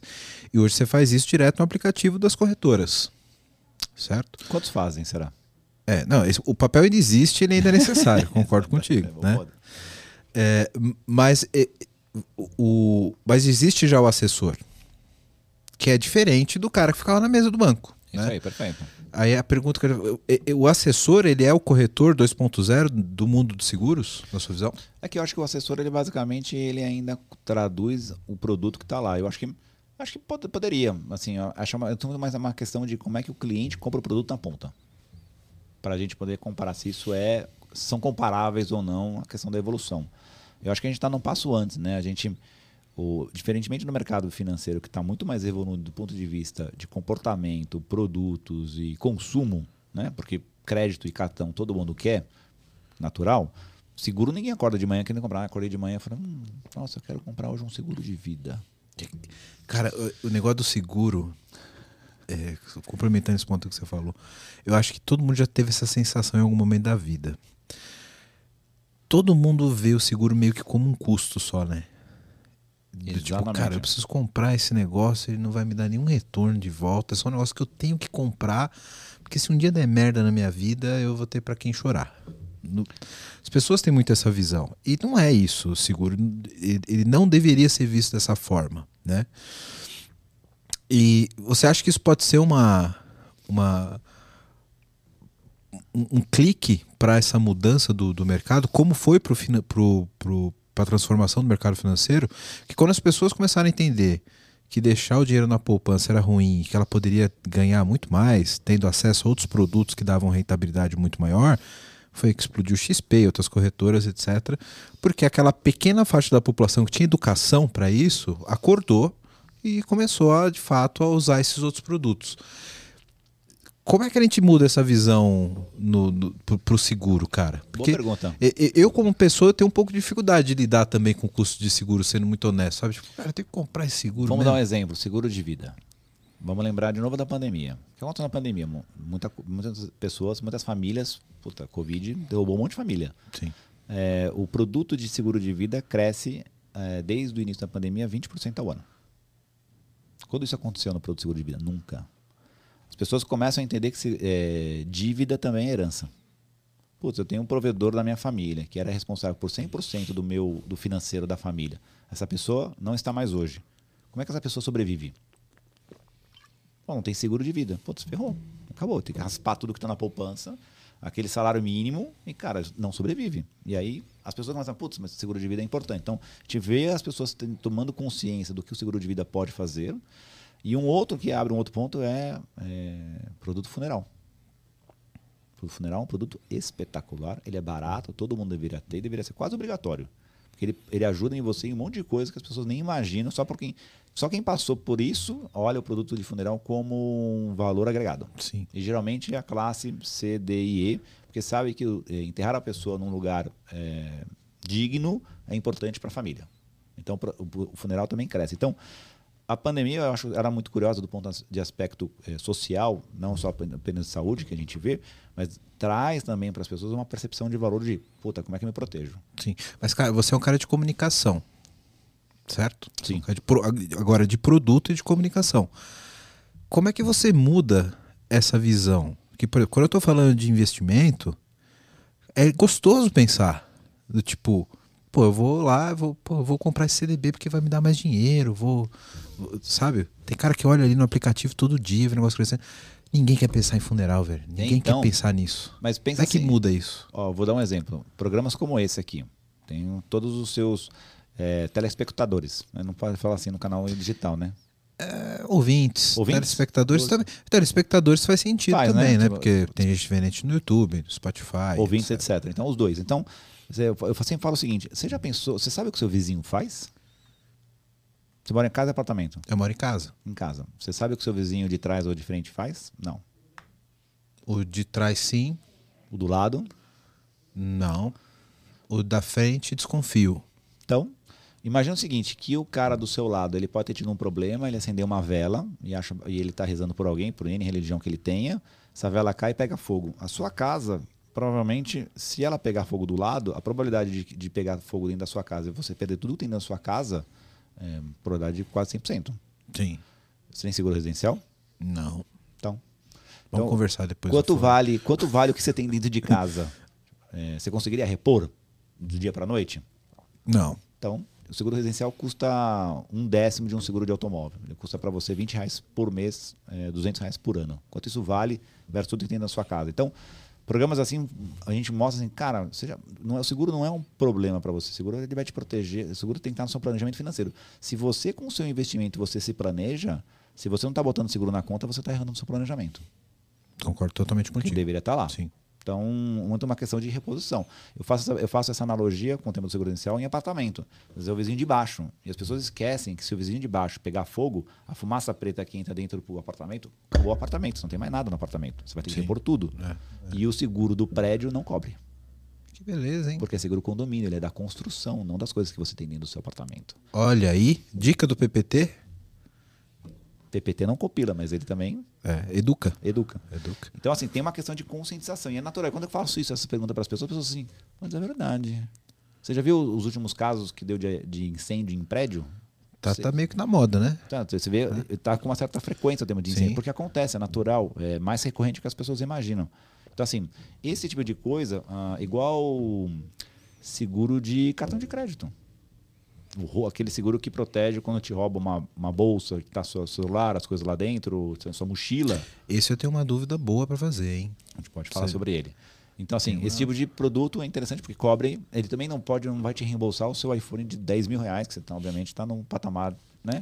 Eu não uso iPhone, cara. Então tá bom. Eu sou de tecnologia. Ah, é verdade, então é verdade. Tecnologia. O pessoal de tecnologia raiz usa Android. Bom ponto. Então, assim, mas ele ajuda para você recompor parte do que você perdeu. Então, assim, é, se seguro não está no seu planejamento financeiro, seu planejamento financeiro precisa ser revisto. Essa é a minha observação. Eu não vou polemizar sobre o cartão de crédito. esse é, Obrigado. Os patrocinadores esse, agradecem. Esse, esse, esse é curioso. depois a gente conversa offline. Cara, é, eu deixei a melhor pergunta pro final aqui. Que é a que eu tava segurando aqui, massageando a massa, deixei ela descansar, sabe? Eu gosto de fazer pão. É, essa é, é, é tá, tá, na hora de pôr no forno, sabe? A gente falou um pouco lá no começo, eu deixei para o final aqui, sobre o Open Finance. Existe uma grande expectativa do Open Finance chegar ao mundo de seguros, aos produtos de seguro, etc., e, e virar de fato esse ecossistema de, de, de finanças que vai envolver finance, o, o, mercado financeiro, mercado de investimento, mercado de seguro e mercado bancário, de uma, de uma certa forma. Né? Existe essa expectativa de transformação nesse mundo que abraça também as, as insurtechs eu gosto muito desse mercado de, de, de, de falar sobre interoperabilidade de dados. Né? Isso é muito forte na área de saúde, quando a gente fala de dados clínicos, sobre trocar dados de, de informações de saúde, etc. E eu estudo um pouco sobre o Open Finance é, e o Open Banking, principalmente por causa disso. Como a gente consegue fazer os players interoperarem entre eles, trocando produtos, informações, etc queria que você analisasse o mercado sobre a seguinte perspectiva. Existem muitas críticas hoje sobre a evolução do Open Banking é, do ponto de vista de mercado do que a gente tem até hoje. A tecnologia evoluiu muito. Né? A gente tem a, várias possibilidades dentro do Open Banking, né? porque foi patrocinado pelos próprios players, a galera se juntou ali para fazer de fato um protocolo que funciona muito bem mas existia uma expectativa de mudança de mercado que meio que não aconteceu até agora. Uma evolução do ponto de vista de produtos diferentes, de experiências diferentes, que não voou ainda como voou o Pix, por exemplo. O Pix pegou muito Pix. mais. Aliás, que, eu acho que a pessoa que inventou a marca Pix assim, Porra, é espetacular. Umas coisas básicas, simples. O cara fica. Sensacional, Pix, né? cara, Pix, sensacional. Exato. É tipo Zap. O WhatsApp devia ser. Devia... Eu, se fosse o Zuckerberg, eu já tinha trocado para Zap. Zap Zap. Zap Zap. Puta, esse é mais forte que a marca do WhatsApp. Muito melhor, sem é dúvida. verdade. Qual que é a tua visão sobre essa transformação que a gente tá aqui, tipo, vai acontecer, vai acontecer, vai acontecer. Em cima do Open Finance, trazendo o Open Insurance e o próprio Open Banking. E por que, que a gente ainda não evoluiu como a gente esperava que fosse evoluir em relação a isso no mercado financeiro? É, o Open Insurance ele é um capítulo do Open Banking. Acho que também é a terceira onda. Isso. Tá o Open Insurance lá e o Open Insurance tem a sua própria agenda. Tudo bem? Mais ou menos alinhado uhum. em relação a isso. Para mim é uma questão cultural. Assim, não tem muito. É uma resposta mais simples. O brasileiro não tem a cultura ainda de entender. O brasileiro, o brasileiro entende portabilidade. Quer fazer portabilidade? Pois é, por que, a portabilidade pegou? Porque ela é simples. Porque é o seguinte, eu porto minha conta para esta conta e aqui eu pago mais barato. Não tem mais nada. Eu consegui explicar a portabilidade para você em três segundos. Explica para o brasileiro médio como é o Open Finance. Primeiro que já é inglês.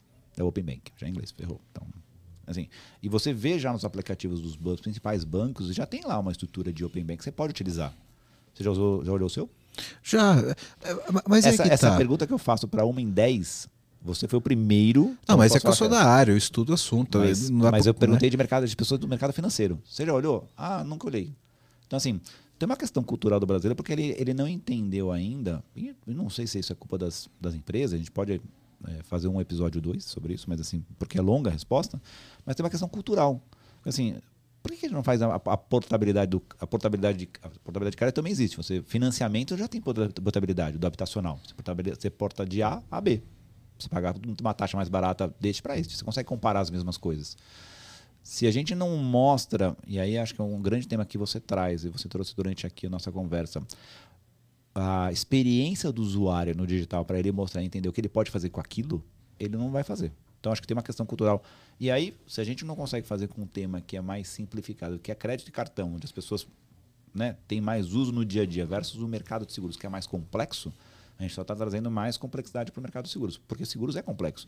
Como é que eu comparo o residencial A com B? Se a cobertura da seguradora A é diferente da seguradora B? E como é que eu, o usuário faz isso? Eu concordo com você em partes. 65%. Tá bom, já estamos bem encaminhados. Daqui a pouco, é. mais uma rodada, vamos a 80%. Exato. Eu acho que tem essa cultura do, do, do usuário final. Que é super importante. Que é super importante, que é o que move a parada, de fato. Vídeo Pix. Pix Sim. é um negócio super simples. Exato. A galera aderiu, entendeu e está fazendo funcionar. Beleza. Tanto que do, do Pix às vírgulas, né? Por exemplo, Pix troco e etc. nunca pegou, porque o usuário não, não, não aderiu ainda. Exato. Mas, por exemplo, Pix parcelado vão querer usar. É, mas, mas também não sei se já está habilitado. Ainda não. Ou... Tá, tá, no Sim, programa, é. mas assim, Pix parcelado, quando chegar, as pessoas vão entender. Porque Sim. troca o DDA, ou débito em conta, pelo Pix parcelado. Sim. que você pode é. parcelar em X vezes. Exato, porque aí vai ter uma, um entendimento e uma demanda do lado da, da, do usuário. Mas eu acho que também a parte que poderia ser in, rodar uma inovação boa em relação ao mercado financeiro que é habilitado pelo Open Banking e Open Finance, eu ainda não senti aquele clique, não senti aquele, aquela parada. Eu vou dar um exemplo é, da área onde eu estou mais envolvido, que é a área de saúde. A gente vê dezenas de, de, de iniciativas com os protocolos de interoperabilidade de saúde, que é eu pego um exame de um hospital A e eu comparo com o exame do hospital B, e eu pego o exame daqui, mando para cá e, e, eles estão falando a mesma língua, o mesmo protocolo. A gente vê no mundo várias startups de, por exemplo, prontuário eletrônico. Eu vi essa, né? legal. Exame, é, estratificação de risco de saúde. É, com base naquilo ali. Naquilo ali. Porque agora eu consigo ler a informação do ponto A, comparar com a informação do ponto B. Eu sei quem é um Alex, eu vou fazer um, vou usar o ecossistema para criar um produto que não existe. Isso ainda no Open Banking tá muito incipiente, cara. Pode ser. Eu acho que porque ainda é, existe players mais fortes do mercado tradicional, que são gigantes, com fintechs olhando este mercado, tentando inovar. E eu acho que é uma questão de tempo. Eh, de até alguém encontrar como é que isso se transforma num produto que o consumidor perceba como valor. É, eu acho que é, é, mais fácil fazer isso em, em mercado financeiro do que tentar fazer isso no mercado de seguros, que o mercado de seguros tem outros desafios. Sim, e, é, e que são mais complexos. São até, bem mais complexos. Né? Eu acho que trazer o Open Insurance para o Open Banking é super louvável. É só uma questão de a gente saber se os mercados estão tão maduros quanto, né, do ponto de vista do usuário. É, e é isso, acho que essa discussão que o CNSEG, SUSEP, Banco Central, eles vão obviamente se entender e chegar numa conclusão. Mas eu acho que é, você tendo uma, um modelo que é mais fácil de fazer no Open Banking. Acho que é uma questão de encontrar um melhor modelo. É, Pix é um negócio espetacular, não existe em nenhum lugar do mundo. É um negócio Sim. sensacional a maneira como foi implantado. É, você conseguir pagar um negócio pelo QR Code dentro do seu banco, cara, assim, sensacional. Então, acho que é uma questão de entender outros modelos que façam sentido no Open Bank. Acho que a gente está muito no começo ainda. Acho que o, as pessoas ficam muito preocupadas, tipo, ah, não saiu nada do zero. Pô, mas o Open Bank trocou tempo já. Fazer um ano, um ano e meio, dois? Não, não chega a dois, cara. Deve ter. Cara, um... pro nível de. Você trans... que dois anos a gente tem só de pandemia, né? A gente o, nível, tem... o nível de transformação que um mercado, que uma movimentação faz como essa, dois anos é dois meses tem um processo de maturidade para chegar lá. Lembrando que a gente não tem benchmark no mundo, né? A gente, como mercado, a gente está trazendo coisas, evoluções que nem mercados maduros, tanto do ponto de vista cultural e de usuário, não tem. Então, a gente está trazendo dois desafios. Então, eu acho que isso vai ser super interessante. Mas eu acho que a gente ainda está ainda nos primeiros dois meses ainda desse negócio. Tem um caminho longo para poder chegar até onde vê coisas que podem acabar acontecendo. Show. Cara, última pergunta, antes de eu te passar as palavras finais, você falar um pouquinho da 180 para quem está nos ouvindo. Bora. Como que você vê o mercado de seguros daqui a cinco anos? Pô, será mais fácil. Puta, essa é mais difícil. É, eu acho que a gente vai continuar evoluindo. A questão é o quanto rápido a gente vai querer essa fazer essa evolução. Essa, ó, quem não sabe, ele já foi radialista. Por isso que ele é. dá essas escorregadas, ele dá uma sabonetada. é, cara é bom. É bom de comunicação. Acho que a gente vai continuar evoluindo. Ah, o quão rápido a gente vai evoluir vai depender dos players que estão hoje. Eu tenho uma frase que eu disse quando eu era. Eu, eu presidi a comissão de inteligência da CNSEG. E eles estavam num evento lá, participando, e tinham líderes de todas as organizações lá. E eu, eu falei essa frase vai fazer três anos, quatro anos, eu acho. Eu falei assim, gente, se o mercado daqui 10 anos continuar igual, culpa de todos nós que estamos aqui. Porque vocês, como eu, estamos ou em cadeira de liderança ou cadeira de influenciar a liderança. Se você daqui 10 anos a gente olhar o mercado para trás e ver que nada mudou, culpa de todos que estão aqui. Simples como isso. Aí todo mundo fica me olhando meio, tipo, não acreditei que ele falou isso. Passou 3, 4 anos. Eu, como Alex aqui, como indo para uma, uma companhia onde eu acho que a gente consegue fazer uma coisa diferente, estou fazendo a minha parte. Então eu espero que daqui cinco anos, que já vai ser quase nove dos que eu já tinha falado, a gente tenha um mercado melhor, que a gente consiga aumentar a penetração, a consciência de consumo do produto no país, que as pessoas entendam que seguro é para o dia a dia e não é uma coisa que a pessoa não acorda para poder comprar. Tem que fazer parte do planejamento financeiro. Então, minha perspectiva para que o mercado esteja daqui cinco anos ele seja melhor e mais penetrado em relação aos produtos que a gente tem hoje. A gente tem as capacidades, a gente tem a disponibilidade de capital, a gente tem um mercado que, se a gente apresentar os produtos corretos, eles podem comprar. É tudo uma questão de agora querer fazer. Verdade que o Brasil é um dos países que tem a menor taxa de segurados do mundo e o mercado maior a ser explorado ainda? É, é um mercado que ainda aqui. Você falou de 30%? Né? É, esse 30% é quando a gente olha seguro de automóvel versus o parque automotivo que nós temos. Quando eu falo de penetração, a gente fala de penetração de PIB. Então, o PIB em relação ao potencial de seguros, quando eu comparo com mercados mais maduros, está falando que chega próximo de 2, alguma coisa assim, do total do PIB. Mercados maduros estão falando de 7. 8, Porra. 12. Tem muito espaço de crescimento. Então tem espaço de crescimento. Mas espaço de crescimento sempre houve. Agora eu acho que a questão é como é que a gente faz isso acontecer. Vai depender de todo mundo que está no mercado. Mas se as pessoas entenderem que elas não vão fazer, não vão fará. Então acho que é o papel de todo mundo aqui de tentar mudar isso. Muito bom. E quem quiser colaborar com essa transformação com a 180, como é que encontra vocês, cara, na, nas redes sociais? O que, que faz a 180? Dá um, dá um oi pra galera aí pra, Bom, falar um pouquinho da 180. Nós trabalhamos, trabalhamos com Closure lá. Closure. Então, ah. quem quiser, aqui do pessoal do PPD não compila. Meu, o meu CTO ia ficar orgulhoso, que eu já falei um negócio de tecnologia. O cara falou a, a linguagem de programação funcional ah, da companhia. Tá já saiu com nota 10 já do PPT. Boa. E aí, a 180 está na. A gente está principalmente no LinkedIn. Quem quiser seguir a nossa página lá, coloca 180 Seguros. É, se quiser ver o nosso site, é, é www.180s.com.br, 180 em números.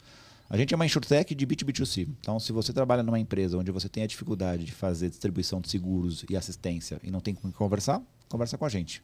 A gente conversa com vocês, vê como é que a gente pode fazer distribuição, como é que a gente pode vender produtos para sua base e como é que a gente pode melhorar a receita do seu negócio. E para qualquer produto. Seguro de vida, telemedicina, Pix. Puta, seguro de Pix, a gente já falou sobre isso. Seguro de Pix? Pix. Já tem seguro de Pix já. A gente tem um produto de seguro de Pix bacana. Então, traga o seu cara de produtos junto com vocês para a gente mostrar como é que a gente faz isso na prática. Muito bom, cara. Show de bola. E estamos à disposição. Pô, cara, obrigado pelo papo. Foi sensacional. Adoro esse mercado, né? Por, como, como você mesmo disse no começo, eu caí no buraco negro de seguros e agora não consigo sair. Eu gosto de, de falar sobre isso. De, de, Aí junta com tecnologia, né, velho? Aí, Ficou melhor ainda. Porra, eu podia ficar aqui até segunda-feira conversando. Boa.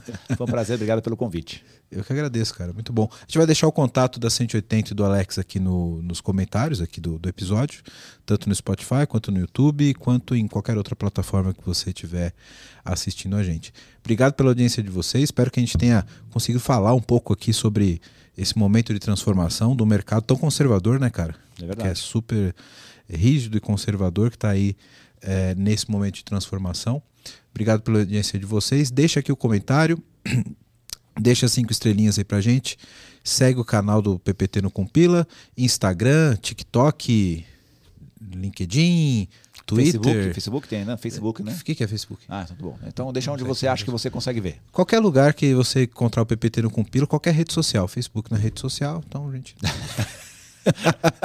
Pode patrocinar aqui também, se quiser. É, o Facebook, é, se quiser, Pode se o tio Zuki quiser trocar ideia, nós, então, a gente aceita. Aí a gente ama o Facebook. Galera, obrigado pela audiência de vocês.